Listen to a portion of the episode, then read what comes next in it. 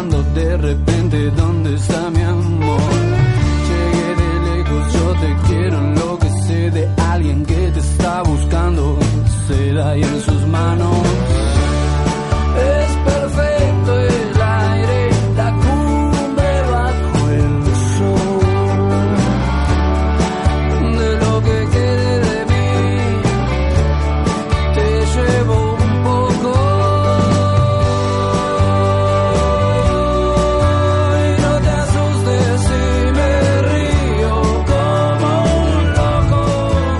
¿qué tal? Muy buenas tardes, bienvenidos a una nueva edición de Tardes de Ultramar aquí en Radio Capital, la radio que te va a gustar.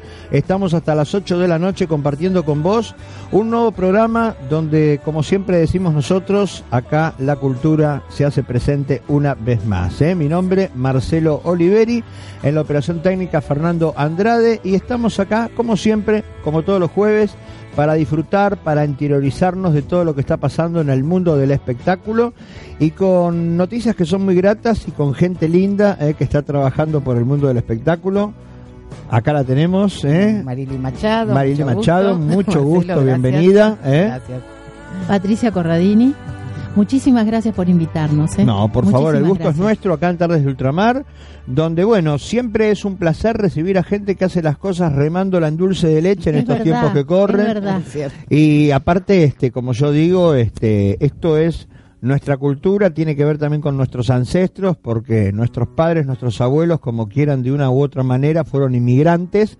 Y tanto los españoles como los italianos, cuando llegaron a este país, se encontraron con las romerías, se encontraron con los conventillos y, y bueno, y con esta cultura que un poco es la que tiene que ver con nosotros, ¿no? Porque Claramente. Ustedes están haciendo un espectáculo dedicado a Federico García Lorca, que vivió en la Argentina seis meses, si mal Seis no meses. recuerdo, en el Seis año meses 33. en el ¿no? año 33, llegó en octubre del 33 y se fue en abril del 34. Seis meses. ¿Qué habrá hecho por acá? Tantas Y cosas. Yo ¿no? te digo que sé, sé bastante de lo que hizo. Vamos a hablar de eso, tenemos mucho tiempo para hablar de todo esto. Bueno, Buenísimo. Porque la idea es acá no pasar el chivo y decir gracias por venir. Acá la idea es desmenuzar un poco todo esto, que todo el mundo oyó hablar de Federico García Lorca, pero por ahí muchas veces no nos adentramos en esta historia de que él vivió acá unos meses, pero que hasta se encontró con Gardel, había ahí donde lamentablemente ahora está el multiteatro, ahí estaba el Blanca Podestá y antes había estado el Teatro Asmar, y ahí lamentablemente no apareció nunca más una placa que decía que en ese lugar Ben Molar había sido testigo del encuentro entre Gardel y, Y este, Federico. Federico García Ah, Vos Lorca. Claro, que eh, yo- eso yo siempre lo digo en la radio, pero siempre con la salvedad de que es un rumor que se co- No, a mí me lo contó pero Ben lo Molar. estás, vos lo Ah, estás lo- corroborando lo ahora. A mí me lo contó Ben Molar porque yo escribí un libro sobre Ben Molar que se Claro. llama Un fabricante de estrellas, ah, Ben Molar. mira. Uy, qué lindo. En la época que yo estaba en la Academia Porteña de Lunfardo, que era el prosecretario de esa institución, con José Gobelo, que era el presidente. José Gobelo, claro. Claro, a- con él escribí ocho libros, yo con, Claro, con mira. Gobelo de Lunfardo, por ahí de ahí me De conoces ahí un te poco. conozco, de Claro. ahí, de claro, presentaciones José de Gobelo. lunfardo, de tango, de esas Claro. cosas.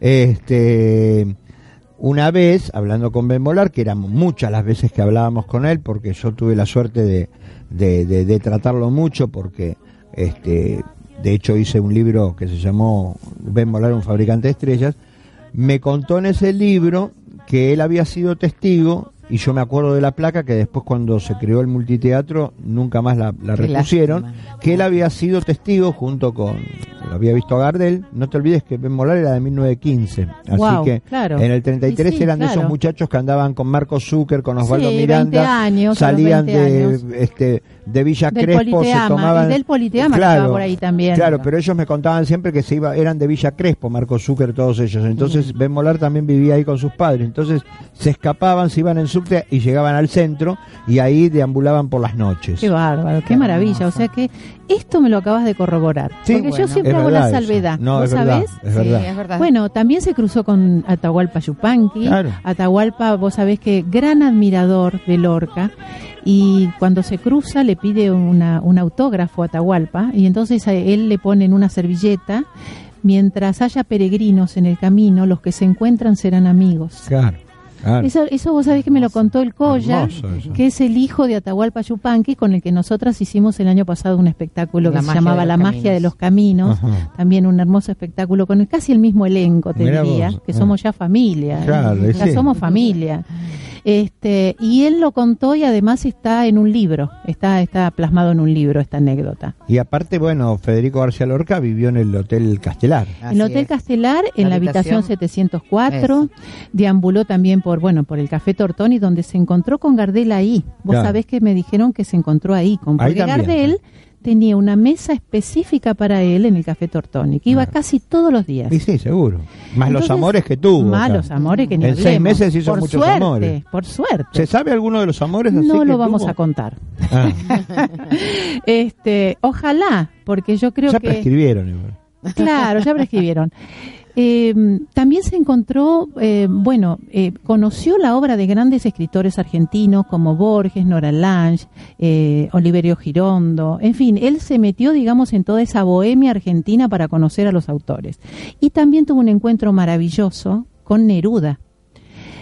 Cuando se encontró con Neruda, Neruda creo que había sido en ese momento agregado cultural de Chile, y se encuentra con él y empiezan a hacer como un dueto, un dueto de poeta a poeta, Ajá. que lo terminaron llamando el dueto de Almirón, una cosa así era el, el título. Entonces hicieron un dueto como si fuera una payada, como viste dos payadores Sí. que se miran. Un se- contrapunto. un contrapunto.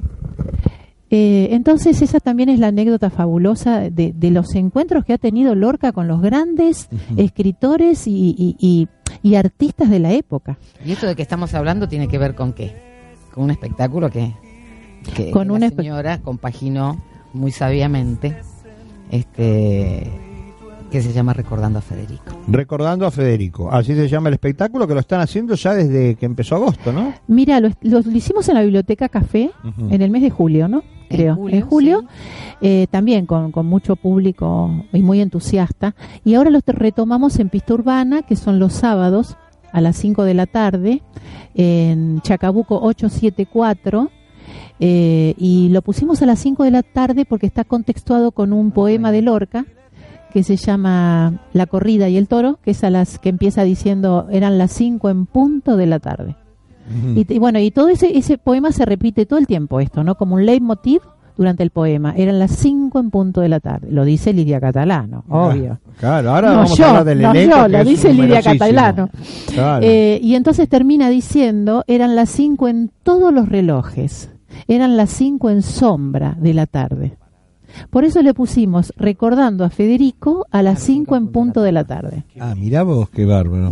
Vos sos Sí. Patricia Corradini, que vos además sos la que armó todo este espectáculo, digamos. sí, sí. que- En, en- compaginación, en realidad lo armé, sí, eh, es- hice la selección de la música, que era el cancionero lorquiano, que Lorca tocaba en el piano con Argentinita en esa época. Está plasmado en un disco del año 1933. Que es el cancionero con las famosas canciones que son Anda Jaleo, Morillas Café de de Jaén, Chinitas. Café de Chinitas, que lo canta esta maestra, Ahora que es una cantante extraordinaria La vamos a escuchar cantar en un extraordinaria. Y este compaginé entonces cosas que Lorca dijo a lo largo de su vida en conferencias y en la radio eh, y en distintos reportajes. Qué trabajo, ¿no? ¿Cuánto te llevó a hacer esto? Te voy a decir que fue una- un placer tremendo y yo conocí a Lorca desde chica, por mi madre, que era profesora de literatura y yo me leía Lorca desde los cuatro o cinco años. Ah, Y luego hice el Conservatorio de Arte Escénico, ahí me recibí en el año 84. Y ahí vimos Lorca y de- decodificamos Mm. los cuadros actanciales de todas las ¿Vos te obras. recibiste de directora? Yo me recibí en la carrera de actriz y después hice, digamos, ya cursos de dirección con Jaime Coan, en fin. Pero básicamente me dediqué ahora a lo que es la producción de música. ¿La Ahora actuación no? A la actuación jamás, No. porque no nunca quise estar de- delante del escenario. Pero estudiaste. Estudié y me ayudó muchísimo Y a estudiar, digamos, eh, bueno, ahí teníamos literatura, filosofía, eh, te- eh, leíamos todas las tragedias griegas, con lo cual me dio un marco, eh, digamos, cultural, que para mí es muy necesario para la vida, porque la cultura no es un, digamos, no es de segundo y tercer orden. Ah, no, más La, vale. la cultura tiene que ver con la educación. Totalmente. El que se educa puede, digamos, leer y puede, digamos, incorporar una cantidad de conocimientos en base a la educación. Está absolutamente relacionado y es el crecimiento del país. El que no entiende eso, este, me parece que hay una pata ahí que está que no está no está buena, ¿no? Mm. Eh, entonces Y cuando los gobiernos, sobre todo a la educación y al espectáculo y a todo lo que tiene que ver con nuestra cultura, la deja de lado, más allá del hambre y todas las cosas que hay en un pueblo, pero la cultura va acompañado de todas estas cosas justamente, ¿no? La persona que se educa y la persona que lee y la persona que se, le- le- se interesa por, por lo cultural, seguramente va a ser una persona sabia. Sí. Y si eso no está, va a pasar lo contrario. Entonces, para mí es tomo uno, página uno. Sí, y la culpa también hoy por hoy es de los medios, pero no quizás de los periodistas, sino de los que manejan esos medios que a los periodistas no les dejan hacer este tipo de programas por ahí en medios más grandes, ¿no es cierto? Que lamentablemente si vos no haces el, como se dice ahora, el puterío, ¿entendés? O sacar los trapitos al sol, es como, que, claro, porque sin ir más lejos, yo tengo 53 y yo veía una televisión donde había para todos los gustos. ¿Vos veías? La televisión de Romay era una televisión popular, pero también tenía alta comedia, tenía, si Los lo sabe miedos, los miedos. tenía para todos los gustos. En cada horario había para todos los gustos. ¿te acordás del programa Claro. de Atreverse? Había para todos los gustos. Totalmente. ¿entendés? Y la gente Y podía no. elegir. Y la gente podía elegir el programa. Porque el- la persona que quería ver un programa de entretenimiento, que, bueno, lo podía ver tranquilamente, no está mal el entretenimiento. No, y si Hay nos que ver vamos cómo más se lejos, encara, ¿eh? y si nos vamos más lejos, televisión de los 50, de los 60, Ni hablar. desde el Teatro Colón, el ballet se transmitía, se había programas dedicados a la poesía, eh, ahí recitaba Estaba Paulina el programa Singerman, de Badía, el no programa nos de Badía en los olvidemos. 80, por supuesto. Estaba el Ah, pro- bueno, y las orquestas que había en las. Cada canal tenía su propia orquesta, por ejemplo, o hasta sea, dos o tres. Claro, y era bárbaro eso, porque formaba toda parte de la cultura. Y también tenías el enano que se casaba con, ¿te acordás? Con la enana y que lo hacía galán, eso, y, y estaba bien porque había para todos los gustos. Exactamente. En Cuando cambio hay ahora es un como que abanico- barrieron con todo eso ya desde hace muchos años y parecería que la televisión tiene que ser un panelista hueco, cuanto menos sepa, festejamos que no sabe cuánto es 2 más 2, ¿viste? Es, Es, así. muy triste, ¿no? Esto Es que triste. decís. Es muy Pero triste. igual también esto es muy no, es, triste. eh, no, nos, no, no nos concierne solamente a, a nuestro país. Esto No, la no, es- tiene- mundial. No tiene límites ni La fronteras. televisión europea también es No, así. más vale. Si vos, vos ponés en la televisión en Italia y Mm. vos no podés creer, o, o en, o, en, o, en, o en este, en España, que hay programas de estos gurúes que han aparecido Sí, ahora, claro. que la verdad que da miedo. Pero, por porque, supuesto, está se todo están armado jugando, y están jugando con la salud mental de Claro, la gente y la salud física. Globalizado. Porque compran acá el formato y el formato tiene que ser igual como cualquier programa, desde Gran Hermano pasando por quién quiere ser millonario, los del canto, eso, de los concursos, Mm. que vos lo ves y es peligrosísimo porque en eso de los cantos los pibes ganan y después. Claro, pero volvemos, volvemos al tema de la educación. La educación ¿Por es qué? fundamental. Porque si esto existe, Claro. y es inevitable esto que contás Claro. vos, pero una persona educada no mira esos programas. No, es decir, no, una pe- educada y, y, digamos con, con aspiraciones de cultura. Totalmente. Entonces los programas directamente hace zapping y pone Claro, otra cosa. Exactamente. Y volviendo a Federico, contanos un poco el espectáculo. Eh, ¿Vos qué haces en ese espectáculo? Eh, Yo canto las canciones maravillosas del cancionero de romántico, romancero, ¿no? Eh, gitano. Y ¿Qué cantás, por ejemplo? Nombranos algunos de los temas. Anda jaleo, anda jaleo, jaleo, ya se acabó el alboroto y vamos al tiroteo y vamos al tiroteo. Yo me arrimé un pino verde por ver si la divisaba, por ver si la divisaba. Anda jaleo, jaleo, ya se acabó el alboroto y vamos al tiroteo y vamos al tiroteo. ¿Qué tal? Por eh? ejemplo, Impresionante. por ejemplo, Qué entre lindo. otras. Ese Y vos sabés que herido de amor. Herido de amor, que es una canción, que es canción, es una canción con letra de Lorca. Eh, Y que es de música una de y música de Serrat, que es de un de, una obra de Lorca que se llama eh, Don Perlimplín y Melisa en el jardín, que era una obra de teatro para niños que se hizo muchos años en el San Martín. Y esa parte, que es la parte del amor, que son dos enamorados, que ella lo Sí. puede cantar un poquito. A ver un poquito. amor, amor que está herido. Amor, amor que está herido. Herido de amor huido. Herido. Muerto de amor. Decida todos que ha sido. Decida todos que ha sido el ruiseñor herido, muerto de amor, herido, muerto de amor. Qué lindo y qué difícil que es cantar así. A capela. capela, nada más y nada A menos. capela y sin el acompañamiento. acompañamiento. Y en radio. Del maestro. Y sin, y sin, y sin previo, sin previo este Eh, vocalización. vocalización. Claro, sin calentar la garganta, El entrenador vocal me estaría retando. ¿Quién es tu entrenador vocal? Marcelo Velasco Vidal. Muy bien, le mandamos un saludo entonces. Maestro. Bueno, todo maestro. esto acompañado por Osvaldo Avena en percusión, Ujú. el, el percusionista, vos lo conocés. Sí, el exacto, percusionista de Mercedes Mercedes Sosa. Y tantos otros. Y tantos otros, sí, sí, sin duda. Este, Héctor Romero, el guitarrista de flamenco, que yo creo que es, Sí, conmigo, tremendo, tremendo guitarrista. Lidia Catalano, Lidia Catalán, una gran actriz, una diosa total. ¿eh? una gran... ¿Ella recita? Una Oh, gran intérprete de Lorca. Acá en el espectáculo recita. Vos no sabés cómo dice. los monólogos y Mm. los poemas. Aparte es tan graciosa Y ella, muy graciosa, tan tiene- expresiva. Bueno, pero en este espectáculo está la parte graciosa y la parte, digamos, Dramática. terrible, Terrible. dramática, ¿no? Ella hace, por ejemplo, las manolas, Ajá. que son las manolas que acompañan este, a, Doña Rosita. a Doña Rosita, y hace las lavanderas que acompañan a, este, a Yerma. Entonces, todo eso son chicas jóvenes. Y ella hace todos los Y personajes. claro. Y con una soltura y con una calidez y una... No, no Es, tiene es un decíamos, intérprete increíble. Todos los matices en su voz.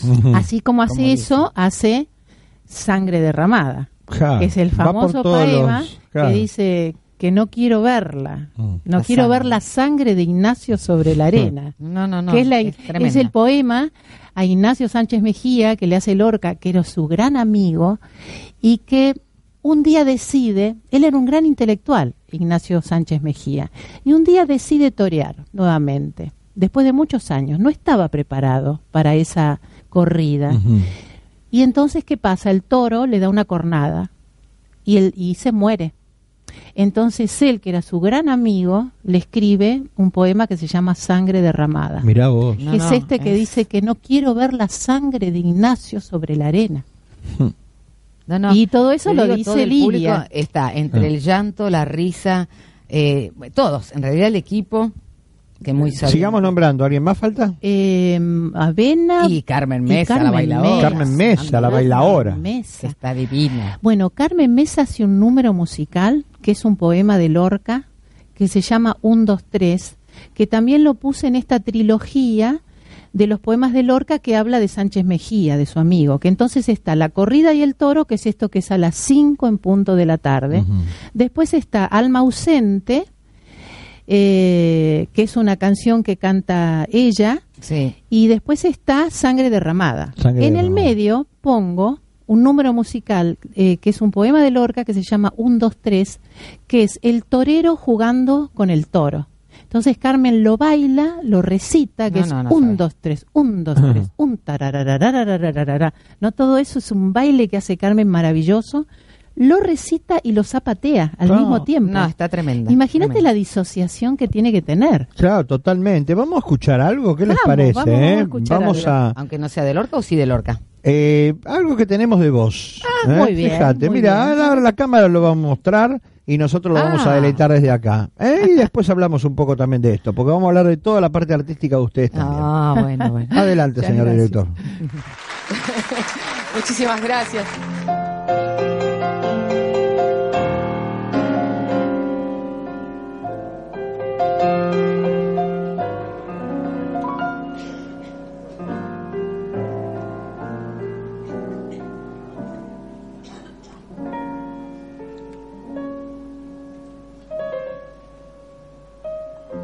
No. Permanecer y transcurrir. No es perdurar, no es existir, ni honrar la vida. Hay tantas maneras de no ser, tanta conciencia sin saber, adormecida. Merecer la vida no es callar ni consentir tantas injusticias repetidas. Es una virtud, es dignidad y es la actitud de identidad más definida. Eso de durar y transcurrir derecho a presumir, porque no es lo mismo que vivir, honrar la vida. No permanecer y transcurrir. No siempre quiere sugerir honrar la vida. Hay tanta pequeña vanidad en nuestra tonta humanidad enseguecida. Merecer la vida es erguirse vertical, más allá del mal de las caídas.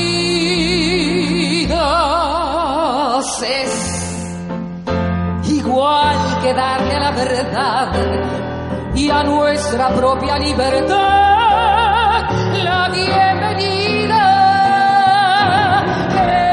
Eso de durar y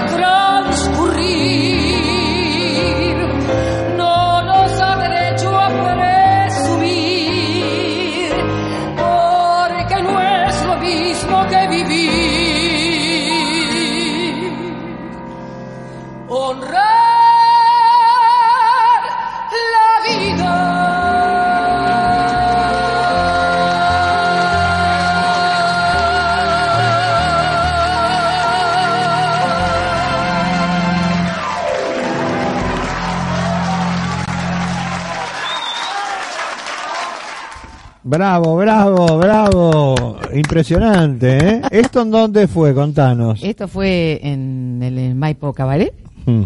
hace dos años atrás. Este, invitada Con el de- pelo lacio ahí. Eh, pero sí, estaba lacia, pero hoy estoy con mis rulos. Esta es la verdadera. Esta es la verdadera. Ajá. y de acá no salgo ya. Mm.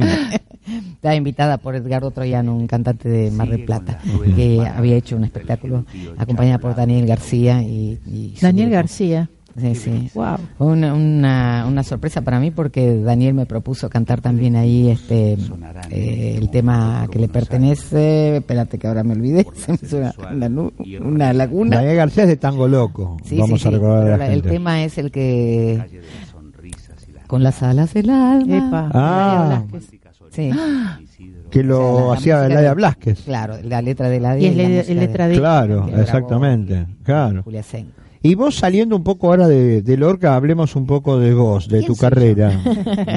¿Y quién soy yo?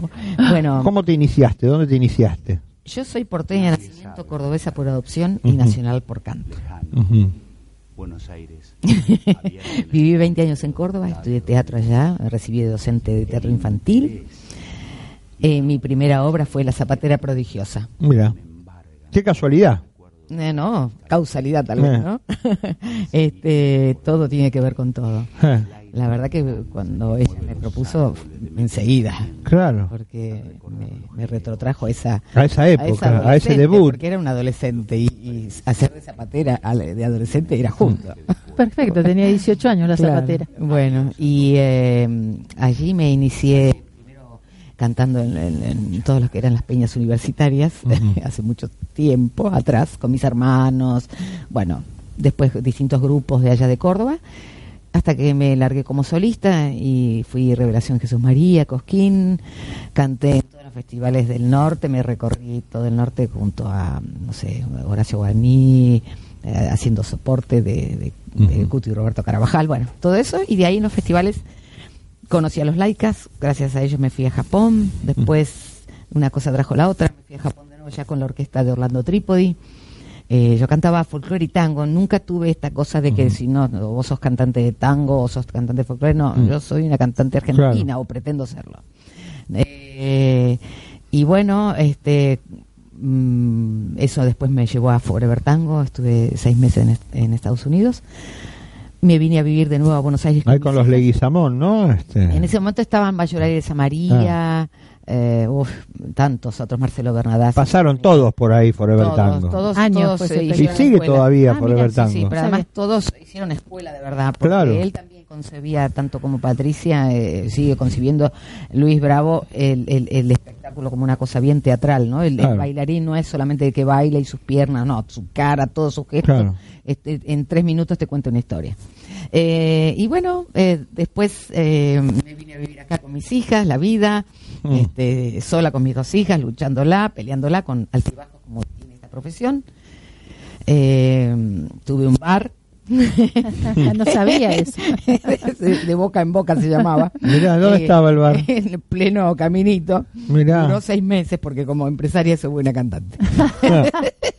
Justo eh, me eh, lo cerré antes del debacle. Es del que este 2001. país es así, ¿viste? 2001, Lamentablemente sí. aparecen estas cosas todo el tiempo, cimbronazos todo el tiempo ahí. Sí, sí. Y bueno, después volví a Japón con con este Di Paulo, con Osvaldo Montes y Aníbal. Arias. Oh, el marinero. Montes. El el marinero marinero, Un capo era. Cabrera, que es una Y gran Arias amiga en la bailarina. guitarra. Eh, Por Dios. Arias también, qué Este, gente, ¿eh? uf, sí. Y bueno, después ya, como te digo, instalada acá, trabajé muchos años en una casa de tango. eh, y cada vez más, bueno, de- deci- decidí este, hacer mis cosas como solista. Entonces eh, grabé varios CD, uno que llamó Fruto de Amores con Juan, eh, con Juan Alberto Pugliano, Mm. Puglianito El pianista. el pianista. Y después este hice Contraluz con el Dual Monte, con temas propios de chacareras y todo. Qué y, bárbaro. y después hice este a Mercedes, dos CDs, Ujú. este donde hago un homenaje a Mercedes, A Mercedes Sosa, que Sosa. Estoy trabajando sobre un espectáculo que se llama Celebrando a Mercedes. Qué lindo, ¿eh? Hablando del homenaje este que están haciendo ustedes, los días, Bueno, todos los sábados, eh, venimos haciendo todos los sábados de agosto a las 5 de la tarde en pista urbana, que es Chacabuco 874. Nos Frente- quedan dos sábados nada más. Este sábado 17 y el sábado 24. Y también estamos el domingo 18 en el Centro Cultural de la Cooperación, que es Corrientes 1543, y eso es a las 20 horas. Así es. ah, mirá qué bien. El domingo que es feriado el otro día, les aviso a todos. Así que Feriado venir. Puente. ¿Trajiste algo para escuchar de ahí? Uy, traje una cosa que les va a encantar. ¿Qué es? es la despedida de Lorca a Buenos Aires, las palabras de Lorca a Buenos Aires en esos seis meses que estuvo aquí y que él cuando llega a Madrid lo hace desde la radio. A ver, a ver, Dicho a por ver. quién. Dicho por Jorge Suárez, el gran actor argentino. Jorge Suárez, que le hemos dado el hace y varias gran veces. amigo, y gran Ah, amigo. Claro, Adel, adelante. Aquí en Madrid está lloviendo. Llegan brisas frías del Guadarrama y la fuente de las Cibeles sigue con las ruedas paradas entre el gentío charolado de los automóviles. ¡Qué brisas! ¡Qué gentes! ¿Qué colectivos sonarán en este momento por Buenos Aires? Por la sensual y rea calle Corrientes por Florida, calle de las sonrisas y las miradas, por las románticas orillas de San Isidro, oscurecidas por los sauces. ¿Qué gritos? ¿Qué nubes? ¿Están ya abiertas las flores moradas del jacarandá? Nadie sabe Buenos Aires, lejano, Buenos Aires abierto en el fondo del tallo de mi voz, el interés y la jugosa inquietud que me embargan cuando recuerdo tu trágica vitalidad, tan sentida por mí, y el aire de añoranza que mueve los árboles de mi pensamiento al recordar lo generoso, lo hidalgo, lo comprensivo que fuiste con mi mensaje de poeta. Adiós a todos. Salud y muchas gracias. ¿Qué tal, eh? Jorgito Suárez, un gran actor, ¿eh? Que aparte Jorge tiene esa característica que es que cada vez que vas a ver un espectáculo, no es él. No, Viste que hay actores, hay actores Totalmente. que vos los lo ves y hacen siempre de lo mismo. Jorge- Entonces, vos vas a ver a, a- a Jorge Suárez, puede ser de pronto Discépolo, Freud, puede ser. Mansi, Bueno, puede ¿te ser Freud. cuando hizo Freud? Le dimos el hace de oro con Freud. Maravilla. Claro. También hizo un monólogo, que nunca me voy a olvidar de eso, dirigido por Francisco Javier, Ah, sí. que se llamaba Novecento. Novecento. De Barico. ¿Te Eh, sí, me acuerdo. Solito en el escenario, Sí. una hora y media. Sí, sí, una sí. maravilla. Una Sí, maravilla. no, Jorge es un gran actor, es tremendo. Jorge A mí es- eso es lo que me gusta de, bah, lo que creo que un actor tiene que ser, ¿no? Componer. Componer, claro. No Jorge está a la altura de lo que eran los Ernesto Bianco, los Osvaldo Miranda, Claro. ¿viste? Los Halcón. Que vos vas a verlo al teatro y no decís es Jorge Suárez. En cambio, vos vas a ver otros actores y hacen de ellos. Bueno, Ellos- con Jorge nos conocimos en el Conservatorio de Arte Escénico y ahí nos recibimos los dos al mismo tiempo. Mirá qué Formábamos bárbaro. parte del grupo del teatrito Ah, que este, dirigía Julian Howard y Francisco Javier, que Ah. Mirá. eran de los volatineros. Claro, me acuerdo de los volatineros. Claro. Era un espectáculo para chicos. Claro, Claro. claro. Este, ¿Qué porquería es el glóbulo? Se llamaba el espectáculo, ¿te Ah, acordás? me acuerdo de eso también. Eh, bueno, y En los nosotros 70 hicimos, fue eso. Claro, y nosotros hicimos el conservatorio en los años 80. Por eso no voy a dar mi edad, pero somos gente grande, ¿viste? y ahí conocí a Jorge y lo vi por primera vez en una escena. Él tenía 18 años. Y lo vi en una escena con María Julia Calvo, también, que es otra actriz fabulosa, Tremenda. que es la que hizo Homero con él, Claro. que hacía de Nelly Omar. Benelio Mar. sí, sí. Y yo dije, estos dos Eh, son los que van a trascender. Eh, no me equivoqué. y no. Porque fíjate que ya se los se los perfilaba como los grandes actores del Es que conservatorio. uno ya lo va oliendo eso Sí, en el ambiente, ¿no? Así Todas que me da mucho cosas. orgullo que Jorge esté en este momento ubicado de la manera que está ubicado como actor decís vos, como, como persona. es y como persona. Vos fíjate que yo le digo, Jorgito, necesito que me grabes la voz de Lorca. Y me dice, quédate tranquila, mañana mismo la grabamos. Y vino dos horas Mm, y grabamos siete textos bastante largos algunos, claro. con un amor y Qué una... Claro, y no bueno, eso es un profesional. Es un profesional. ¿Tenemos más de eso o ya era esto solo? No, no, era esto. Teníamos más, Ah. pero tenemos más, ¿eh? Podemos este poner el track 2 si querés que habla Ah, de... bueno, dale, algo un poquito perfecto. más para sacarle Sí, el jugo a este espectáculo que se está dando, señores, los sábados a las 5 de la tarde en Pista Urbana. En pista urbana. ¿Dónde es la dirección? Chacabuco. Chacabuco 874 a las 5 en punto. a las de la 5 en punto, a la hora del té. Ahí está. A ver, vamos a escuchar un poquitito más del espectáculo y lo demás vas a tener que ir a pagar la entrada, que es precio popular. Sí, y Sí. además no nos olvidemos que está Lidia Catalano diciendo Ahora los vamos poemas, a decir todo. los Sí, poemas sí, y los monólogos. Todavía nos queda un ratito de nota, así que quédate tranquila que es un espectáculo integral. ¿eh? ¿Que dura cuánto el espectáculo? Una hora y Una hora diez. y diez. Ah, está bien. Está muy bien, es el horario típico para que la gente ya no se duerma. Claro, sí, totalmente. A ver, señor.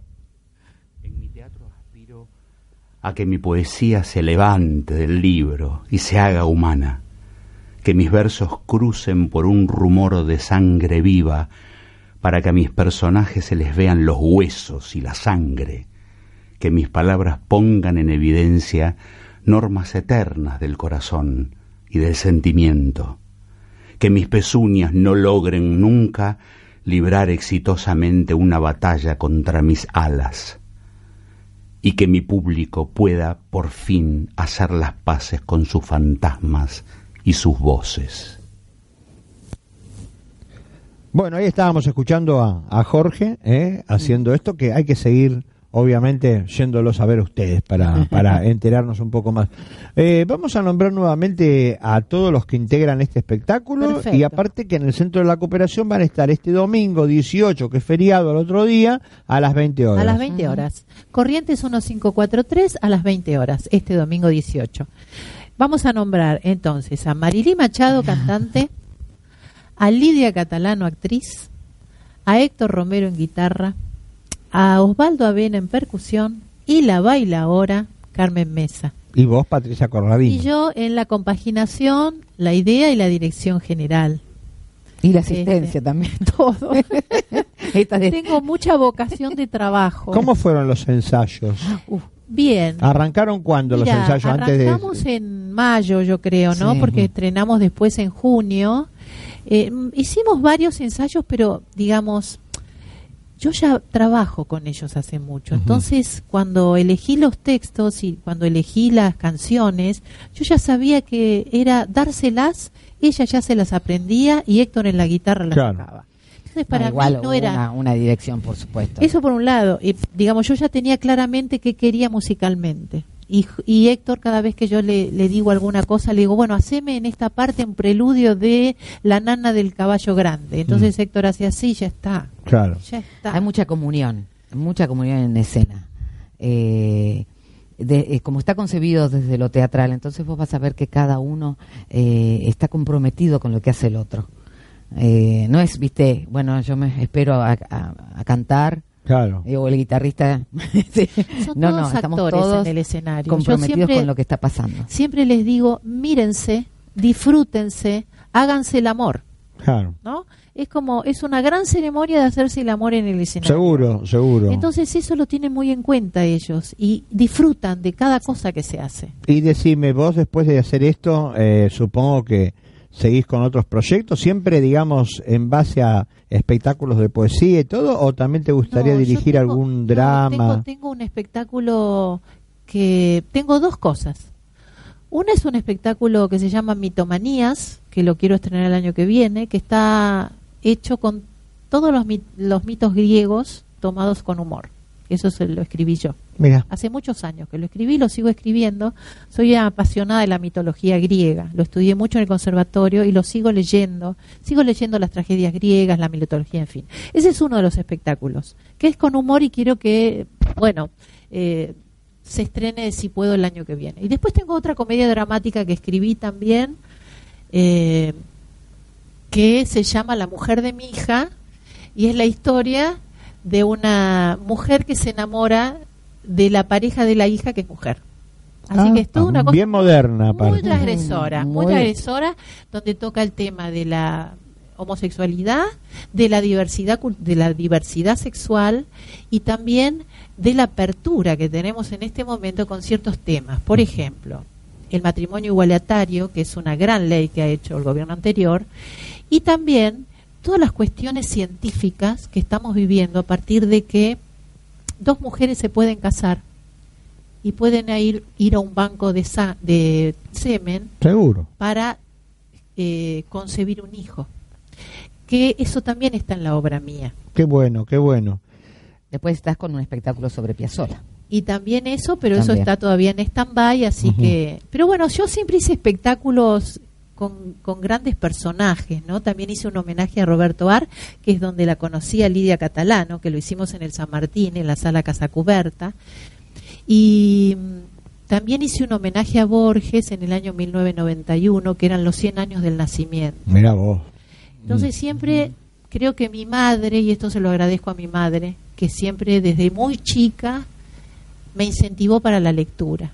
Claro. Y yo leo todos los días. Se nota y aparte tus espectáculos están y eso es buenísimo porque se aprende un montón, porque vos por ahí no podés conocer mucho de Lorca, pero vas a ver este espectáculo y te vas a encontrar con que los poemas que están diciendo, quien más, quien menos los escuchó alguna vez en alguna casa, en el colegio, colegio. los leyó o te o lo escuchaste a a Serrat O a y si escuchaste, claro, Halcón ni hablar. A María Y- Rosa Gallo. eh, sí, y Serrat cuando vos Claro. vas a ver a Serrat siempre Serrat Juana este, Belén, que bueno, grabó. y también, Ana Belén, claro. Claro, sí, sí.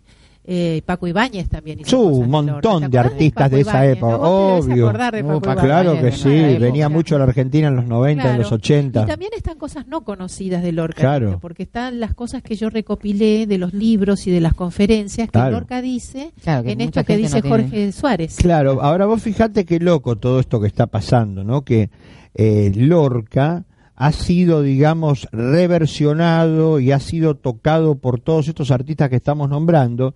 Y ahora que hay muchísimos artistas españoles vienen a nuestro país, ninguno te habla de eso. Es decir, es como que se ocupan de otras cosas, ¿no? Te decir una cosa, cuando estuve en Granada, Mm. me llamó la atención como si Lorca no fuera tan eh, admirado como lo admiramos nosotros, Mm. los argentinos.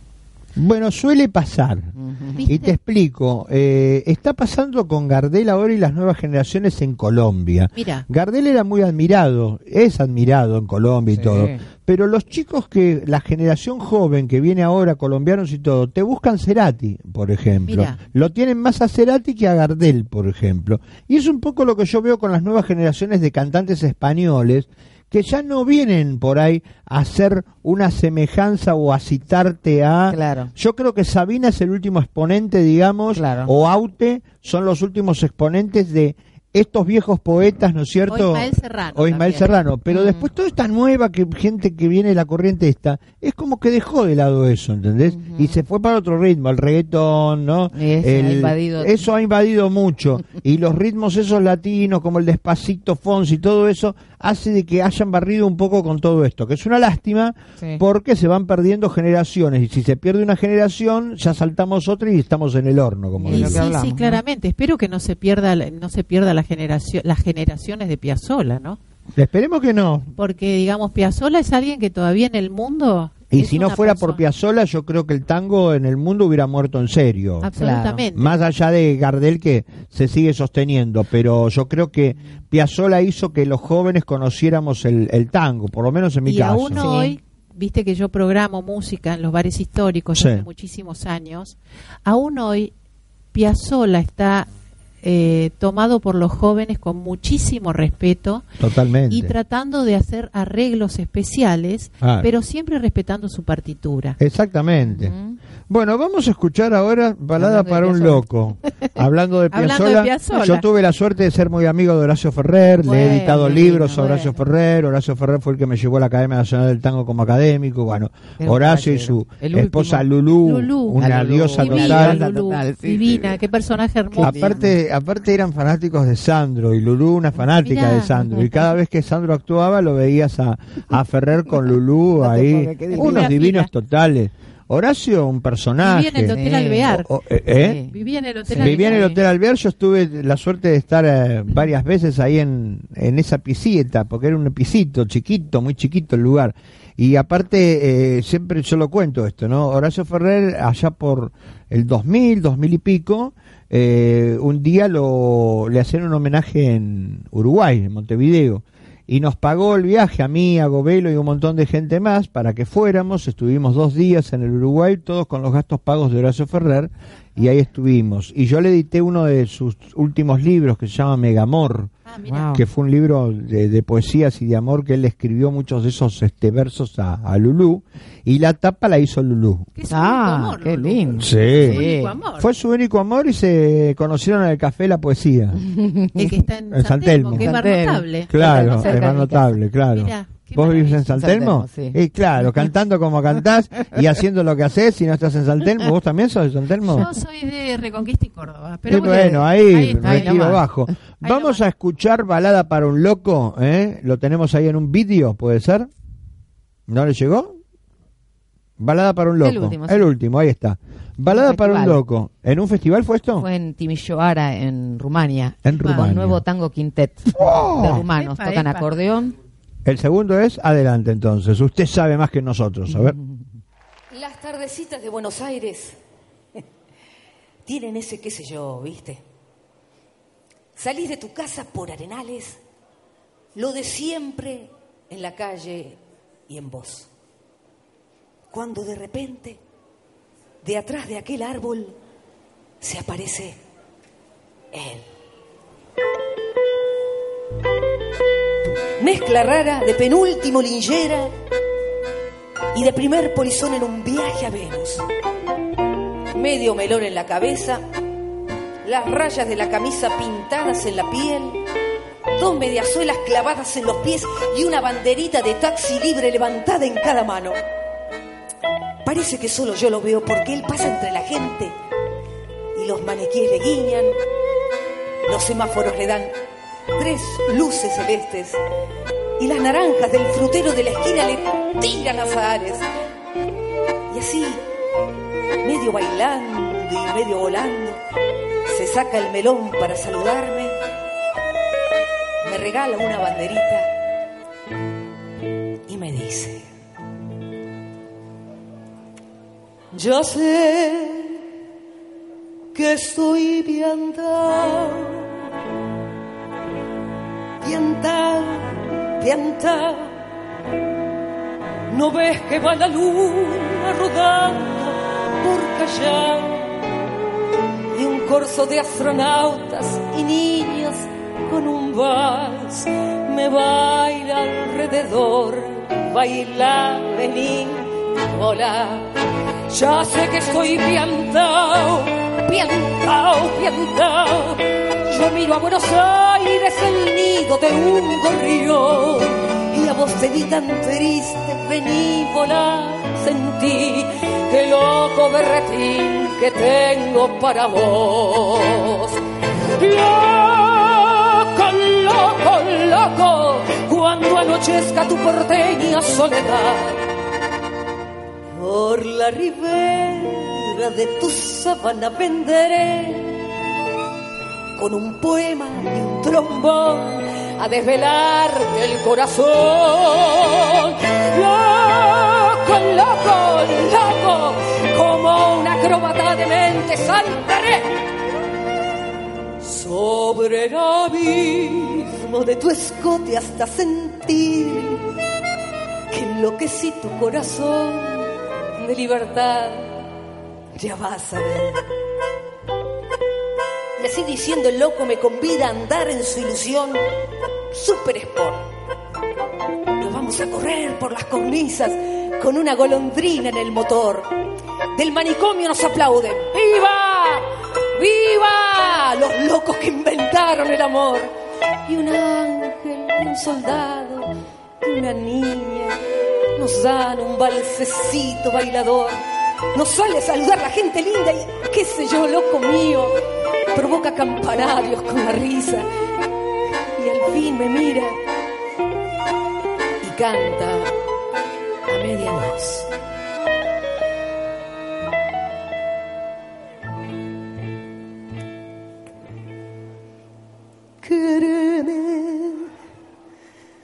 Así piantao,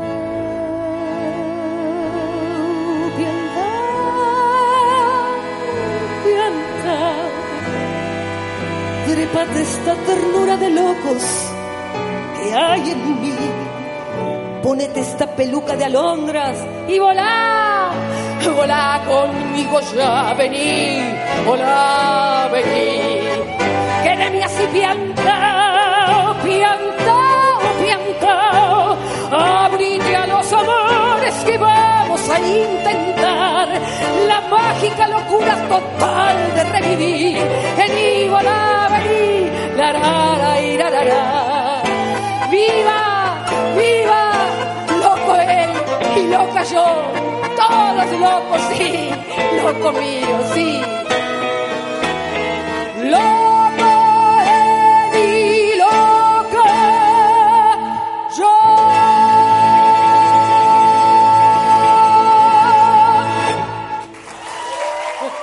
Muy bien, ¿en Una vivo en dónde fue Mariliesto? Eh, esto fue en el Festival Play de Timisoara en Rumania. En Rumania. Ahí. año 2013 con el nuevo Tango Quintet.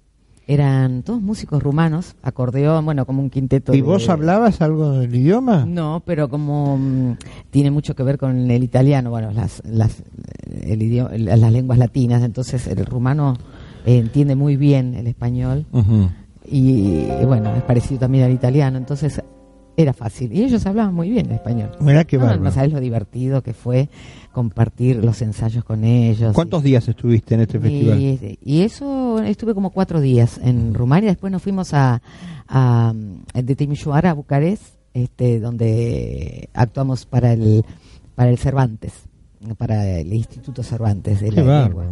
Fue hermosa, hermosa experiencia. Qué bueno, ¿eh? Qué Qué, lindo gente arreglo. talentosa Qué, son. qué lindo arreglo, ¿no? Claro. De- que hizo de balada para un loco, ¿no? Totalmente, hay un momento que haces un Sí, cambio un ahí muy cambio importante que no se conoce eso Sí. Gracias. Una Eh. creatividad de ella. ¿Lo conociste a Ferrer? Sí, Eh. bueno, eh, yo ¿Alguna en la época que sí, en la época que viví en Córdoba, eh, a veces nos invitaba a la orquesta provincial de tango Eh, y en una época, no me acuerdo cuándo fue, que fue con Lulú Horacio a, a acompañar y bueno, a, a presentarse y leyó algunos poemas y la orquesta tocó y nosotros cantamos con mi hermana en ese momento, habíamos hecho algo.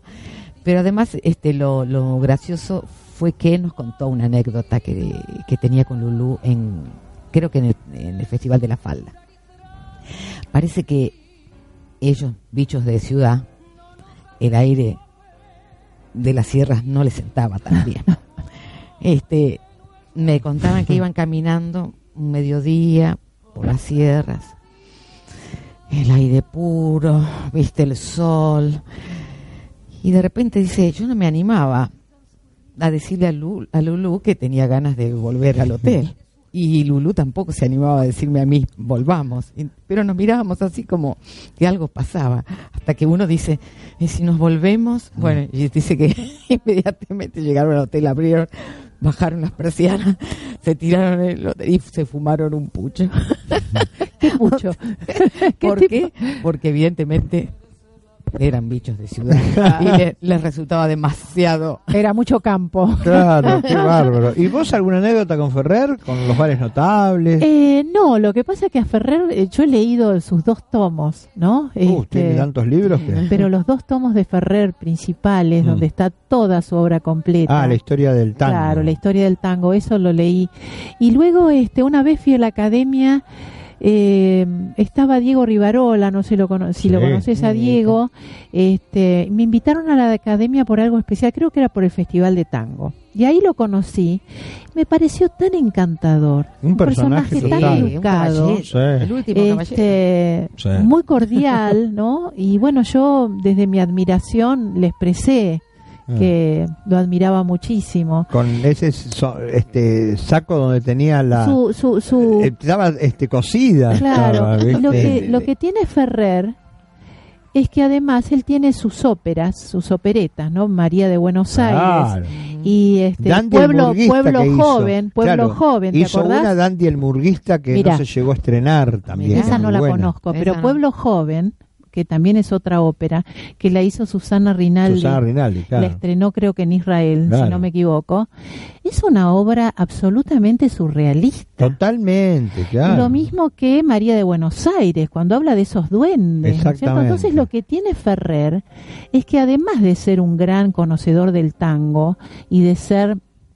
Es un artista con una creatividad sin techo. Totalmente. Sin techo. Así es, así es. Hermosas. Bueno, hermosas. chicas, gracias por haber venido. No, La gracias a vos por Una invitarnos. Una horita de, de nota puntual, justo. Qué lindo. 60 minutos donde hemos hablado Mirá, de, todo, de la carrera de ustedes, de lo que están haciendo. Vamos a refrescar a la gente dónde se puede ver este espectáculo. A ver. Pista Urbana, sábado 17 y 24 a las 5 en punto de la tarde. Chacabuco 874. Recordando a Federico. Recordando a Federico. Esto es este sábado y el próximo.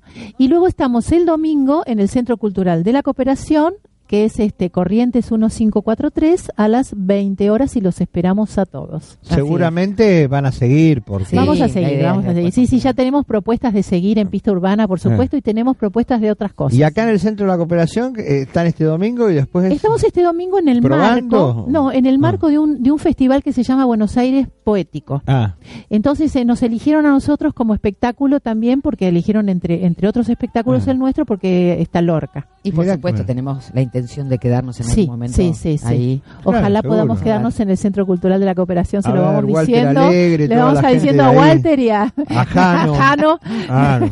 Nos encantaría quedarnos ahí. Walter y Jano, eh, Sí, se lo sí. merecen. Aparte es el target para ustedes porque ustedes que tienen tantos espectáculos de poesía, este espectáculo es para estar ahí sin un Dios lugar te a dudas. escuche, mira, Dios te escuche. Gracias. No, gracias a ustedes. Eh, Gracias. ¿Nos quedó algún video colgado de la señora? ¿Eh? Sí, nos vamos a despedir con ese video colgado que nos quedó ahí. Gracias por todo el apoyo que que nos Muchísimas gracias. eh, Ahí está, mira, el gitano por Ah, flamenco. ahí está, ahí ¿eh? está. Héctor Romero. De Héctor Romero, que nos faltaba pasar algo de Héctor Romero, que Héctor Sí. Romero también forma parte de este espectáculo como habíamos hablado sí, hoy. sí, sí. ¿eh? Muy bien, gracias por haber venido y Gracias vayan y disfruten de estos espectáculos. Seguimos en Tardes de Ultramar en un ratito, disfrutamos ahora a Héctor Romero. Gracias. Gracias.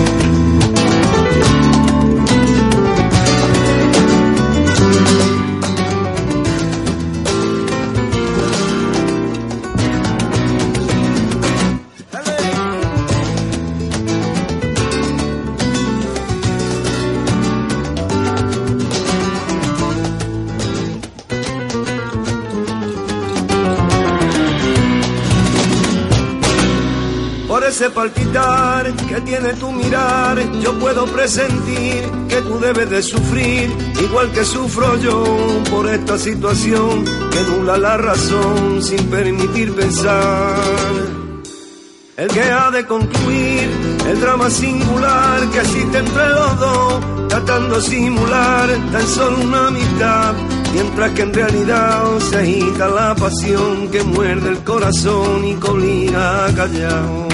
Yo te amo, yo te amo.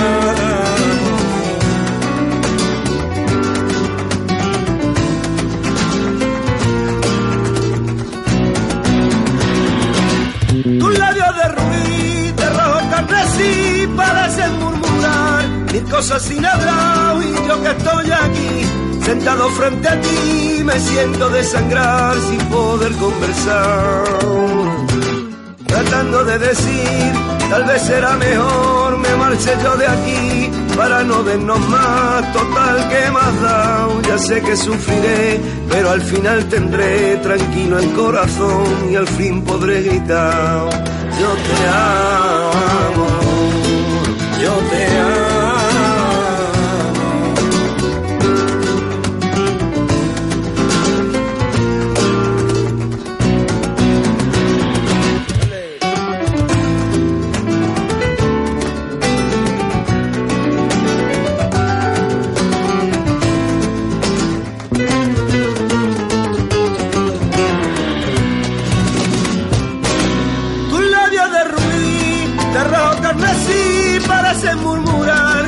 Cosas sin hablar y yo que estoy aquí, sentado frente a ti, me siento desangrar sin poder conversar. Tratando de decir, tal vez será mejor me marche yo de aquí, para no vernos más, total que más da.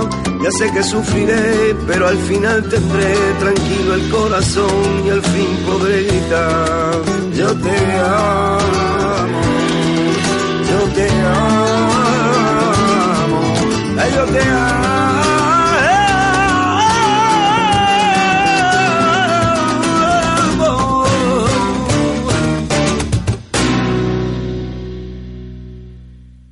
Y ahí estábamos escuchando a Héctor Romero, eh, que está haciendo el espectáculo eh, homenaje a, a Federico García Lorca. Recordando a Federico, homenaje a Lorca los sábados de agosto a las 17 horas con Lidia Catalano, eh, que recién estábamos hablando de ella, con Marilí Machado, que ha estado acá cantando también, el Héctor Romero que estábamos contando recién, Carmen Mesa, ¿eh?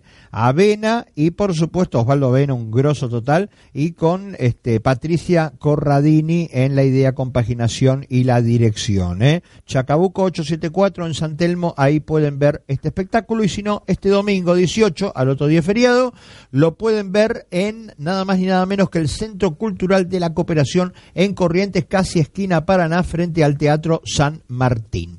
Eh, estuve este fin de semana que pasó viendo recitales y quiero hacer algunos comentarios con respecto a cosas que he visto que, vale la pena justamente comentar y, que forman parte de lo que es este nuestro mundo de, del espectáculo, ¿no? El día sábado estuve en el Emergente, el Emergente es un boliche que está ahí en eh, Acuña de Figueroa, casi llegando a Córdoba, donde tocó Reina Bohemia, que festejó su cumpleaños Vero, la cantante, junto con Terapia Intermedia, una banda que sinceramente no la conocía y que me pareció una banda extraordinaria, gente veterana que sabe tocar rock and roll y que lo hace muy bien. Y Reina Bohemia, bueno, con Vero a la cabeza, que tocó todos los grandes éxitos de la banda, el lugar estaba lleno, la pasamos bárbaro, sinceramente fue una noche inolvidable, como digo yo, donde hubo rock and roll para tirar por los techos. ¿eh? La verdad que la pasamos muy, pero muy bien. Y estuve también en el ND, en el ND ex Ateneo, el día viernes por la noche, viendo los 30 años de Heroicos Sobrevivientes. ¿Se acuerdan que la semana pasada hablamos con Ferpita, el cantante de Heroicos Sobrevivientes? Bueno, estuvimos el viernes por la noche ahí, gracias al amigo Diego Perry, viendo a los chicos de Heroicos Sobrevivientes. Una maravilla la banda, 30 años de trayectoria. Se sonaron todos los temas. Bienvenidos al hotel y todo el mundo salió a bailar y todo el mundo festejó y todo el mundo dijo, gracias a los Heroicos Sobrevivientes, una banda de rock and roll de Tigre que le da con un caño a todo el mundo. Impresionante la banda. Bueno, eso en lo que respecta al rock. Octubre, ¿sabes cómo se viene octubre? Más allá de las elecciones, el veintipico de octubre. El octubre se viene muy cargado de rock and roll. ¿Por qué? Porque el 5 de octubre se hacen mariposas de madera, nada más ni nada menos que en el Teatro Gran Rex, donde ya se ha confirmado Lito Nevia, nada más ni nada menos. Sí, señores, eh, van a estar Los Violadores. Bueno, va a haber un montón de bandas. Todos ellos van a estar en el Mariposas de Madera, que es la celebración del rock. Ya eso se hizo el año pasado en el Gran Rivadavia, que le fue muy bien. Y este año llega a la calle Corrientes. ¿eh? Ahí Miguel Greenberg, junto con el amigo Monitor, van a estar dando vida a este Mariposas de Madera que vale la pena acercarse ahí en este lugar como es el Teatro Gran Rex. Este fin de semana, eh, acordate, pasado mañana, el sábado, Miguel Mateos presenta un Do Tre Qua, que es el nuevo disco de Miguel Mateos, va a estar en el Teatro Ópera, así que las entradas siguen a la venta y la van a poder disfrutar también. Creo que voy a darme una vuelta yo por el Ópera también. Bueno, en octubre también llega King Crimson a la República Argentina con Tony Levine, con Robert Fripp, van a estar en el Luna Park, van a estar el 8 y el 9 de octubre. En octubre también llega Aerosmith, el día 4 de octubre, junto con Europe, que van a estar en el Hípico de Polo. Y como si esto fuera poco, el día 12 mm, eh, de octubre llega una vez más a la República Argentina y al barrio de Liniers, que va a temblar Liniers con Eddie, ¿Por qué? Porque llega Iron Maiden. Iron Maiden, la banda de heavy metal, llega una vez más a la República Argentina. Vienen ellos planeando en su propio avión, así vienen, ¿viste? Viene Iron Maiden a la República Argentina y ahí todos estaremos con Eddie y haciendo los cuernitos, señores. En esta cámara estoy. Gracias, señor Fernando. Estamos en esta cámara. Y ahora, antes de recibir a nuestro invitado que está por llegar, el señor Paya Sosa, donde vamos a hablar de Expo Rock, que se va a realizar este fin de semana en, en Punta Carrasco, estoy mostrando acá este libro a la cámara, que es Pedro y Pablo. Esto pertenece a la colección Rock de acá, Pedro y Pablo es el nuevo libro que está sacando el señor Ezequiel Ábalos, mi amigo Ezequiel Ábalos, que está matando con todos estos libros y con esta colección. Ya sacó cuando todo era nada, Los gatos bit número uno, Figuración de Almendra, No hay tiempo de más, la historia de Manal, Morris, Billy Bonnie la pesada, Papo, Miguel Abuelo, Charlie García, León Gieco, Box y Artó. Este nuevo librito que todavía no está a la venta, va a salir en los próximos días, se llama Pedro y Pablo, eh, La Marcha de la Bronca, y es la historia de Pedro y Pablo con reportajes actuales a Miguel Cantilo y a Jorge Durietz, eh, que son los Pedro y Pablo nada más ni nada menos. Están por festejar los 50 años Pedro y Pablo, te cuento, ¿eh? así que vamos a tener novedades seguramente en cualquier momento. Este libro de Ezequiel Ábalos forma parte también de colección Rock de acá, ¿eh? que tiene todos estos libros que te anuncié recién. Así que como verás, ¿eh? se sigue la biblioteca llenando de grandes libros y de importantes y referentes amigos. ¿eh? Recordemos que Miguel Cantilo y Jorge Durietz tienen, como yo digo, los mejores temas de la década del 70 de protesta. Y si nos ponemos a analizar, alguien dijo por ahí que Cantilo era como el discépolo argentino, ¿no es cierto? Y si nos ponemos a analizar las letras y, estos temas que, forman parte de, de nuestra vida, fíjate, yo te voy a leer una letra que parece escrita ayer domingo, ponele, que dice así, Bronca cuando ríen satisfechos por haber comprado sus derechos. Bronca cuando se hacen moralistas y entran a correr a los artistas. Bronca cuando a plena luz del día sacan a pasear su hipocresía. Bronca de la brava y de la mía, bronca que se puede recitar. Para los que toman lo que es nuestro con el guante de disimular. Para el que maneja los piolines de la marioneta general. Para el que ha marcado las barajas y recibe siempre la mejor Con el as de espadas nos domina y con el de bastos entra a dar y dar y dar. Marcha. No puedo ver tanta mentira organizada sin responder con voz ronca mi bronca. Bronca porque matan con descaro, pero nunca nada queda claro. Bronca porque roba el asaltante, pero también roba el comerciante. Bronca porque está prohibido todo hasta lo que haré de cualquier modo. Bronca porque no se paga fianza, sino se encarcelan la esperanza. Los que mandan tienen este mundo repodrido y dividido en dos, culpa de su afán de conquistarse, por la fuerza o por la explotación. Esta es la famosa marcha de la bronca, pues entonces cuando quieren que me corte el pelo sin razón, es mejor tener el pelo libre que la libertad con fijador.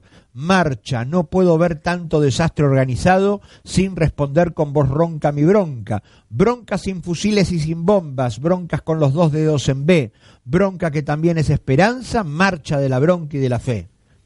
Esto que acabo de leer, que todos conocemos a esta altura, que se llama La Marcha de la Bronca, forma parte del repertorio de Pedro y Pablo de los años 70 y parece escrita ayer, señores, con todo lo que pasa en la política de hoy, con todo lo que pasa en el mundo, vos escuchás la marcha de la bronca y decís, esto parece escrito ayer.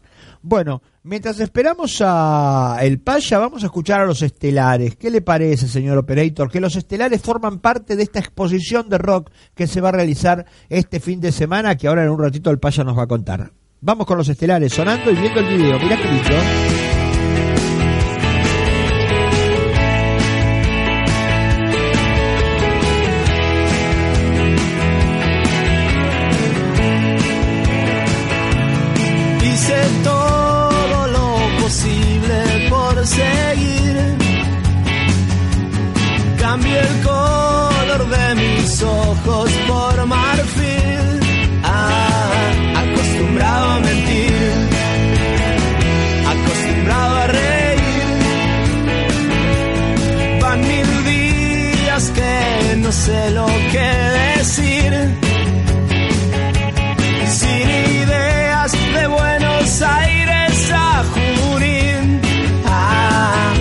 Oyendo letras de folk, leyendo un libro de amor.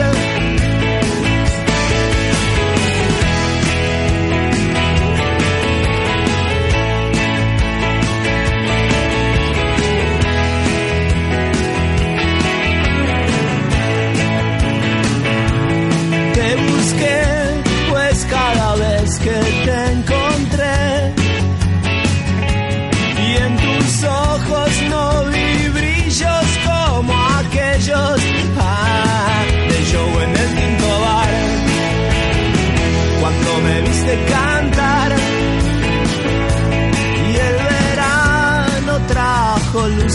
sobre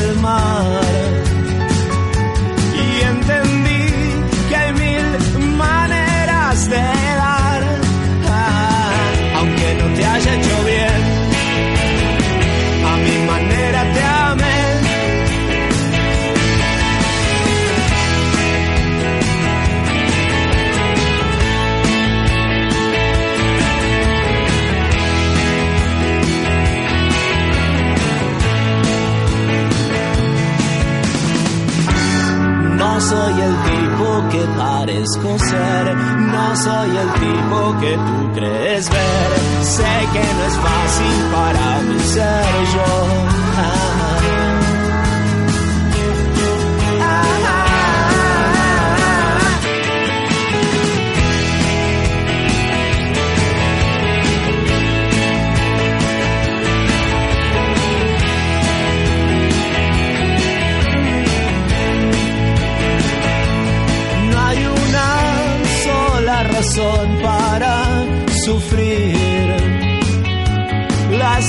Las cosas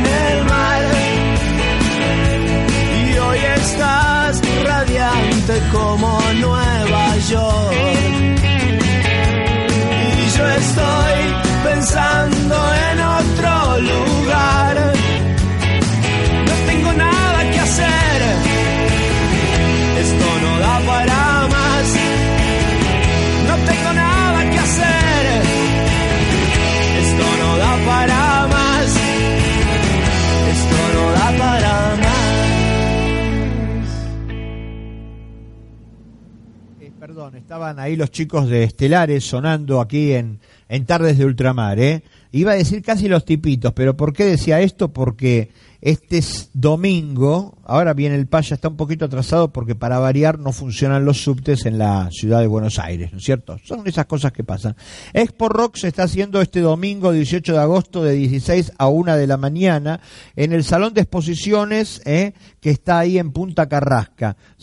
Carrasco. Se van a poder ver objetos, material gráfico, discos, muestras de diferentes fotógrafos, eh, documentales rockeros presentados por sus directores. Va a haber ensayos abiertos con importantes bandas, entre las que va a estar Estelares, Masacre, Pierre, Animal, Coral, El Muelle, Los Tipitos y un montón de artistas más. En un ratito vamos a tener al Paya que nos va a decir el payaso bien los horarios, eh, eh, cómo podés ir, qué colectivos te dejan bien, cómo va a ser el espectáculo y todo. Muchísimas gracias a Karin González que nos está mirando, eh, un saludo a ella, dicen que después no digo los saludos, bueno, hoy lo estamos diciendo. Eh, también a Mario Gombach, muchísimas gracias como siempre por estar del otro lado, del otro lado, gracias. Acá me escribe Alberto, me dice, qué grande, loco, el programa, me encantó el video de Estelares pásense algo de masacre. En un ratito nomás vamos a pensar algo de masacre también. Eh, mañana, ah, acuérdense, mañana va a estar Adriana Martínez en el CAF, ahí en la calle Sánchez de Bustamante, en el Abasto. Adriana Martínez estuvo la semana pasada acá en el programa, que estuvimos hablando de su nuevo disco y de todo lo que iba a pasar. Ganamos, como ganamos, ¿eh? Adriana va a estar muy contenta seguramente también y ahí estaremos festejando mañana nada más ni nada menos que en el CAF. Nuestro operador técnico se ríe, pero bueno, ¿qué le vamos a hacer, amigo? Eh? El que ríe último ríe mejor en la vida muchas veces. Ah, prepárate porque de acá a diciembre no sabemos con qué nos vamos a encontrar. Ojo con esa. Bueno, te cuento, esta banda que voy a presentarte ahora es una banda que a mí me mata la conozco desde que ellos se llamaban Masacre Palestina. La conocí allá por el año 88. Mirá, más de 31 años. Masacre va a formar parte de este festival, de esta exposición que se va a realizar el próximo domingo a las 16 horas. Y Masacre va a sonar aquí en Tardes de Ultramar, con el Gordo Wallace, por ejemplo, una banda que tiene ya sus treinta y pico años de trayectoria y que cada video, cada vez que ellos actúan, cada vez que llevan gente, eh, la pasamos muy bien. Eh. Muy bien, Masacre sonando aquí en esta tarde de Ultramar. Vemos el video, lo detengo a mi amigo acá.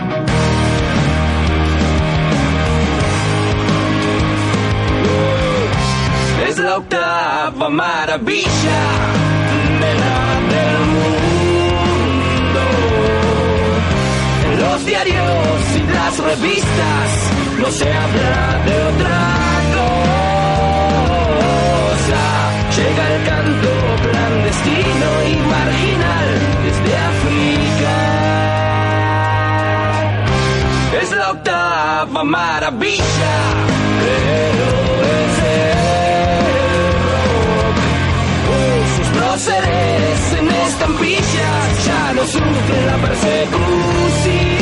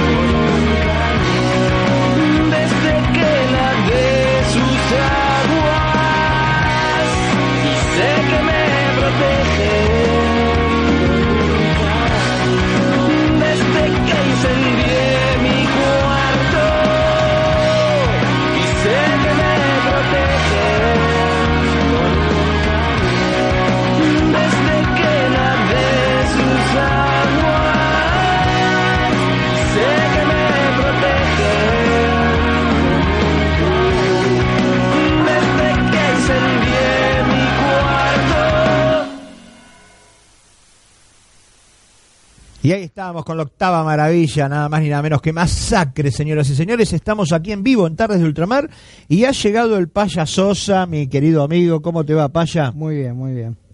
Feliz de estar acá, de- te debía la visita y bueno, Por favor. estamos. Y esto es una buena oportunidad porque aparte Exacto. ha traído un montón de cosas que ahora las vamos a mostrar a la cámara porque la verdad que como esto es radio, TV, televisión, radio, está bueno Muy porque bien.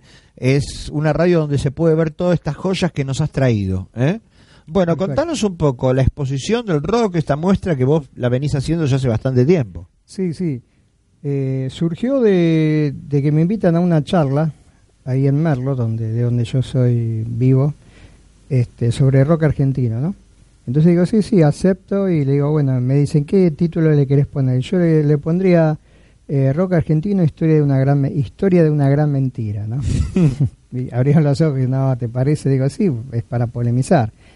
Digo, este, después, bueno, de la charla me preguntan, che, ¿tenés pelo? Sí, tengo 300. Y abrían más los ojos todavía. Y después se imaginaron, sí, tengo, tengo. ¿Y por qué no hacemos una exposición? Podemos hacer una muestra. Y bueno, digo, nunca se me había ocurrido y surgió. Hicimos la muestra en el honorable Consejo Deliberante de Merlo. Y cuando vi todo puesto dije, ah, la pelota. nunca pensás que tenés, viste. Claro. tanto. Y bueno. Lo tenés apilado por ahí en un Exacto, placar, en una repisa y decís.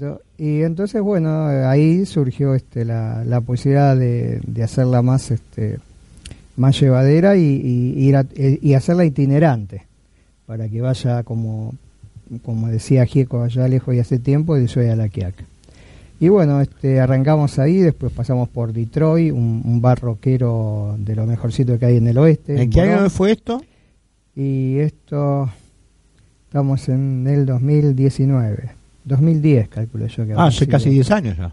2010 y 2010, 2012. Y después hicimos Detroit de Morón. Hicimos también de nuevo en un salón este, independiente de Merlo. Y el 9 de julio, en la ciudad de 9 de julio, que se armó también el 9 de julio Rock, todo un fin de semana. Y ahí expusimos en el Salón Blanco de la Municipalidad. Fue muy, muy loco porque el intendente me gustó porque no, no estuvo politizado eh, el, asunto, digamos. Y se trabajó codo a codo con la Secretaría de Cultura y Educación. Vinieron colegios, se les, se les charló, una visita guiada, eh, se pasaron películas, documentales, este, los colegios participaron haciendo dibujos, este, hablando sobre canciones y, la verdad que, que digamos que ahí se logró lo que la, la, mm, digamos uno de los objetivos que tenemos que es la de mm, enseñar la historia nuestra historia social a través del rock y que participen todos todos los, lo- las personas que quieran colegios instituciones y a su vez mostrar diferentes exposiciones dentro de una exposición este, y el intendente se acercó a saludar, o sea, pero este, sin decir, sin protocolo. Eso, me, eso me encantó.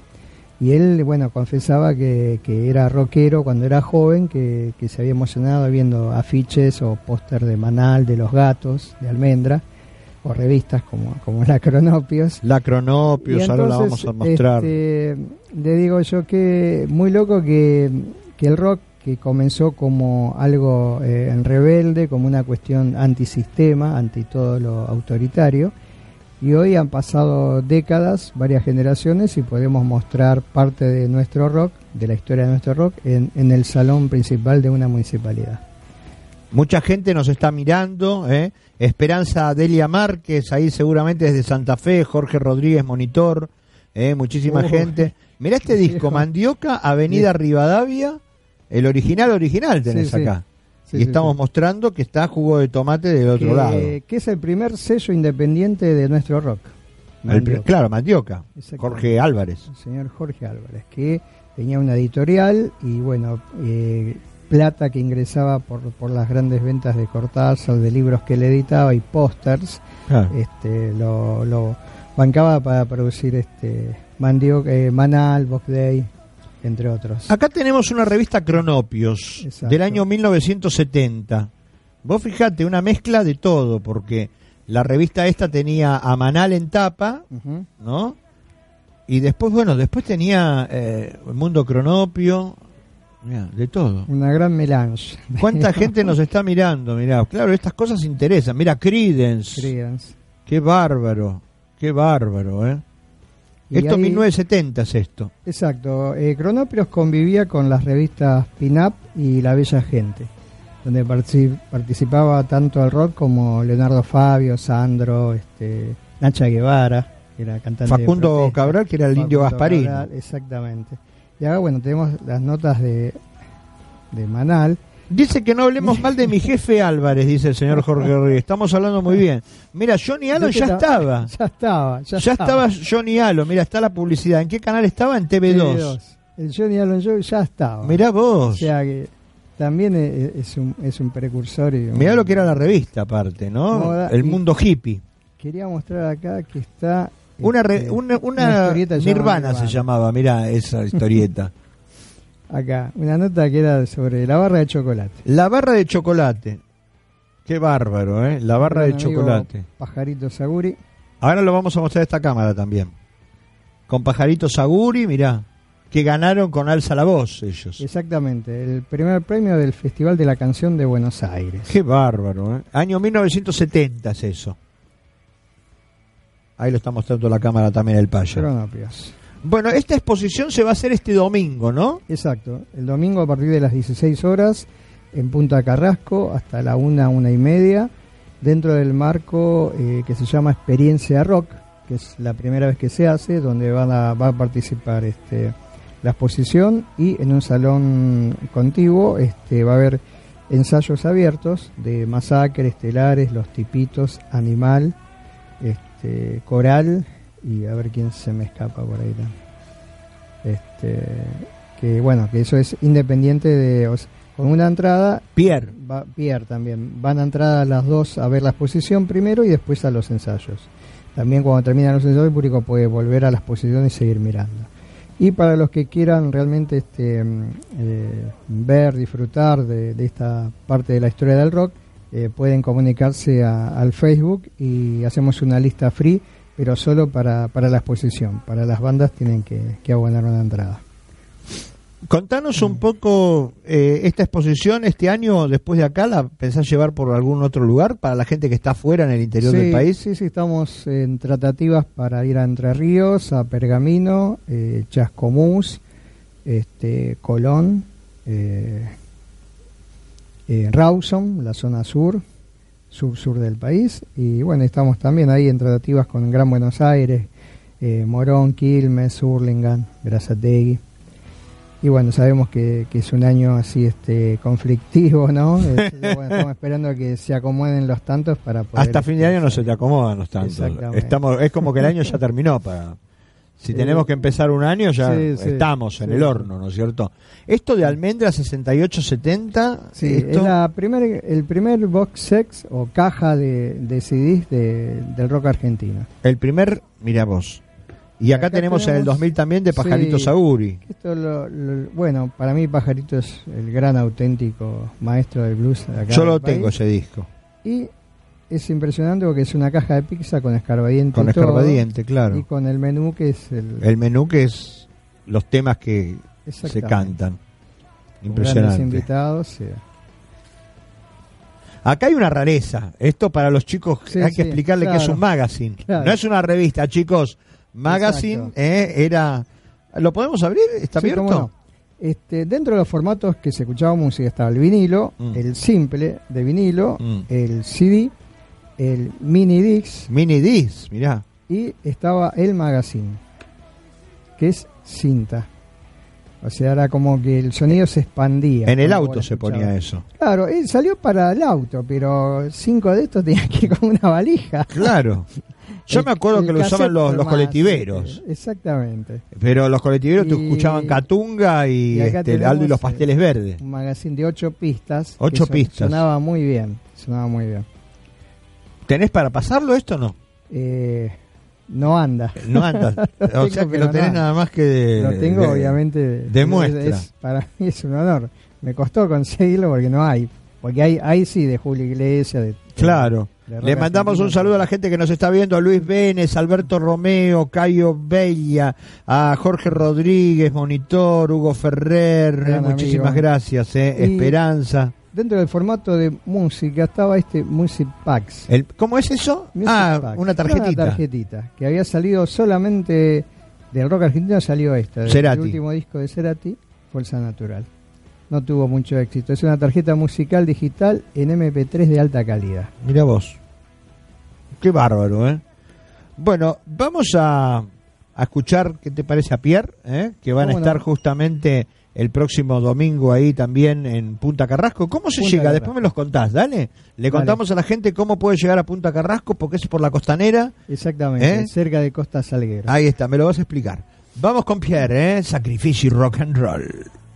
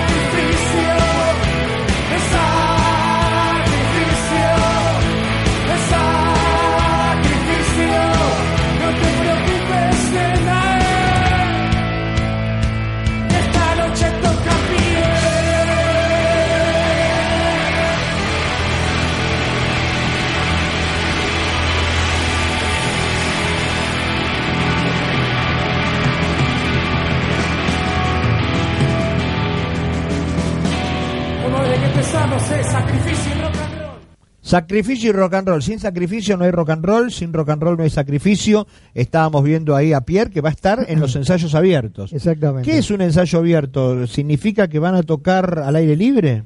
Eh, no, abierto es porque es el, el ensayo por lo general es privado y abierto es al público, Ah. por eso. No, es una sala tipo 360, solamente para 300 o entre 250 y 300 personas. Privilegiados O sea, privilegiados, sentaditos, donde van a ver este el cómo ellos preparan los temas o un show. Y seguramente una de las grandes ventajas que tienen los ensayos es que ahí ellos como que se liberan, no sé ahora en público, ¿no? Porque por ahí cambian.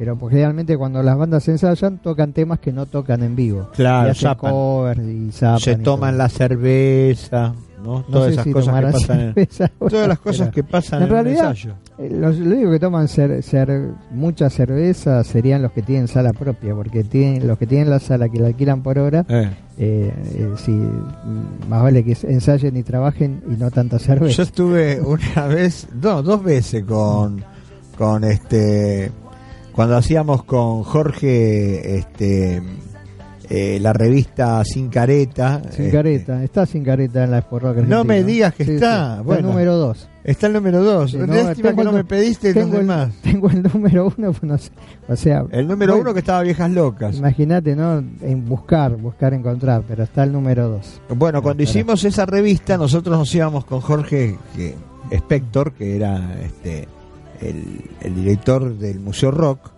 Eh, nos fuimos a un ensayo de Viejas Locas y era pura cerveza. Claro. Apenas vimos un tema en cuatro horas, ¿no? Claro. Una cosa así. Bueno, Bueno, vamos a mostrarle a la cámara acá de este lujosa radio, ¿eh? Cronopios en primer plano para la gente que nos dice, quiero verla mejor, Cronopios. Bueno, ahí Ahí la tenés. Mira, Cronopios es una revista de 1970. De los comienzos, comienzos del rock argentino. Ahora vamos a mostrar acá lo que hay. Hay una publicidad acá de Catedral del Ritmo de los Carnavales. Fíjate, carnavales de 1970. ¿eh? ¿Quiénes estaban en esos carnavales de 1970? La mezcla era tremenda, Paya. ¿eh? Y sí, convivían. convivían. Aparte se hacían en Huracán Huracán y en el Club. Social y Deportivo Nolting de Ciudadela, en este caso. Bien. Y estaba Leonardo Fabio, Donald, La Joven Guardia, Los Náufragos, Pintura Fresca, Juan y Juan, La Barra de Chocolate, Los Tíos Queridos, el grupo de Gastón, Luis Grillo, Marciante Ballet, La Séptima Brigada, El Sonido de Gilbert, Jarabe de Menta, La Sociedad Ricardo, Sandro, Los Gatos, Roberto Rimoldi Fraga, Almendra, Trío Manal, Trío Galleta, Trochangosta, La Barra de Chocolate, Johnny Allen, antes de Caballo Vapor, señores, Sí, es sí, ahí. sí.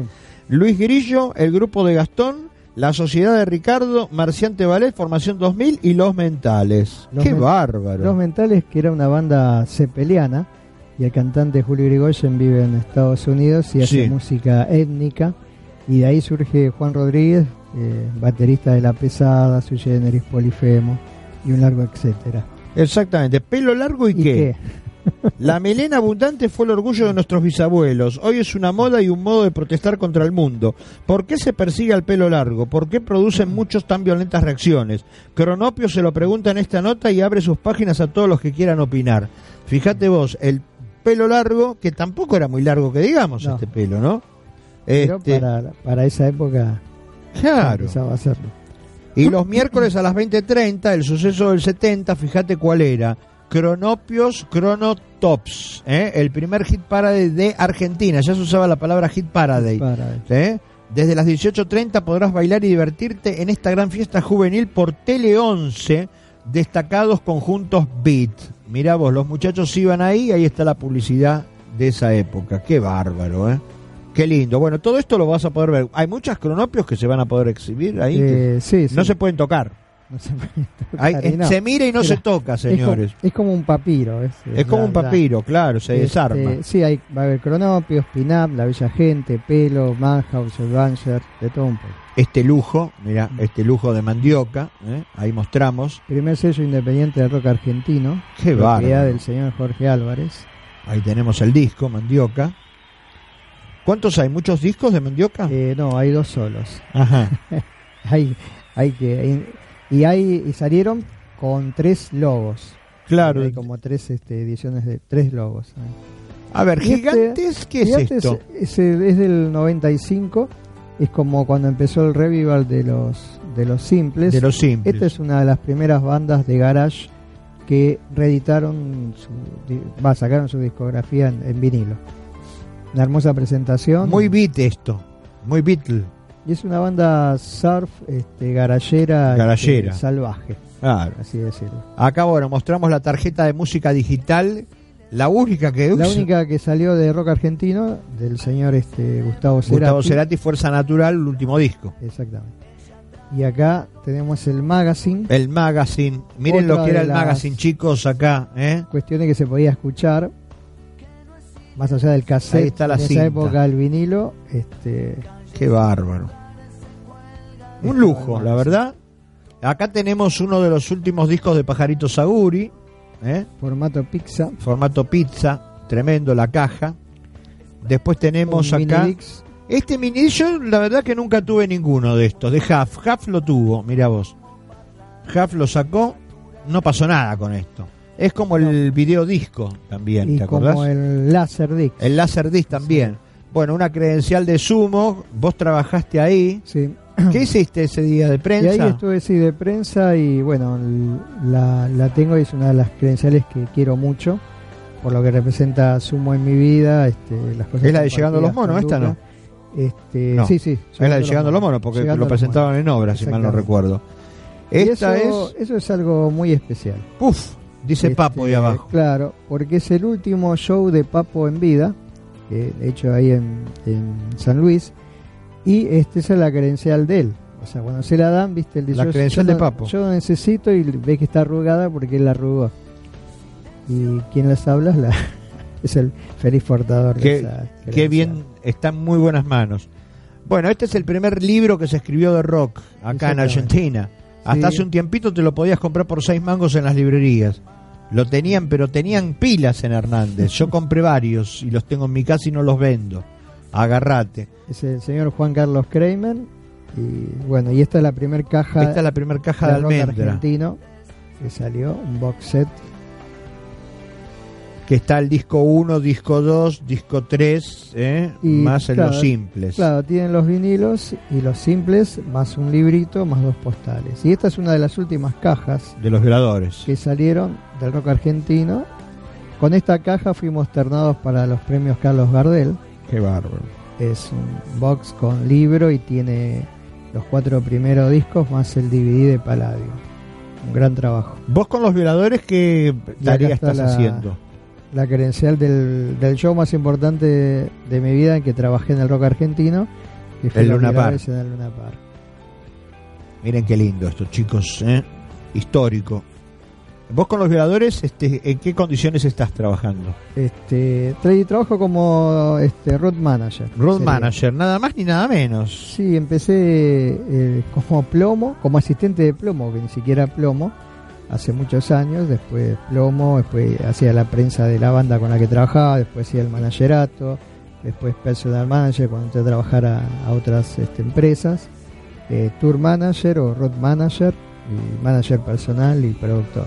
¿Y con Pilsen? Y no, con Pilsen somos amigos. Voy este a, voy a los shows porque te gusta. porque me gusta y siempre estoy ahí dando una mano. Ujú. Pero hoy, hoy por hoy trabajo fijo con violadores, con todos tus muertos, con Satan Dealers cuando se reúne y después con, con productoras que traen bandas de afuera o que participan de los shows o con bandas amigas que cuando tienen que presentar un disco o algo, este, saben que pueden contar conmigo. ¿En qué andan los todos tus muertos? Y todos tus muertos estamos preparando para septiembre este, la trastienda. ¡Apa, apa! Ahí vamos a estar es. viendo a los todos tus Eh, muertos. el 7 de septiembre y el 6 de septiembre La Plata, 7 de septiembre la trastienda y al otro día son tres, tres fechas en una mini gira por Chile. ¿Con mesa o sin mesa los este, todos tus muertos en la trastienda? No, sin mesa. Sin, sin mesa. mesas, ¿no? Perfecto, ¿no? Bien, bien, Sin bien. mesa, La vamos a disfrutar esa noche, 7 No de creo septiembre. que jamás se puede llegar a hacer algún... No, sí han hecho una vez una ¿Han acústico hecho?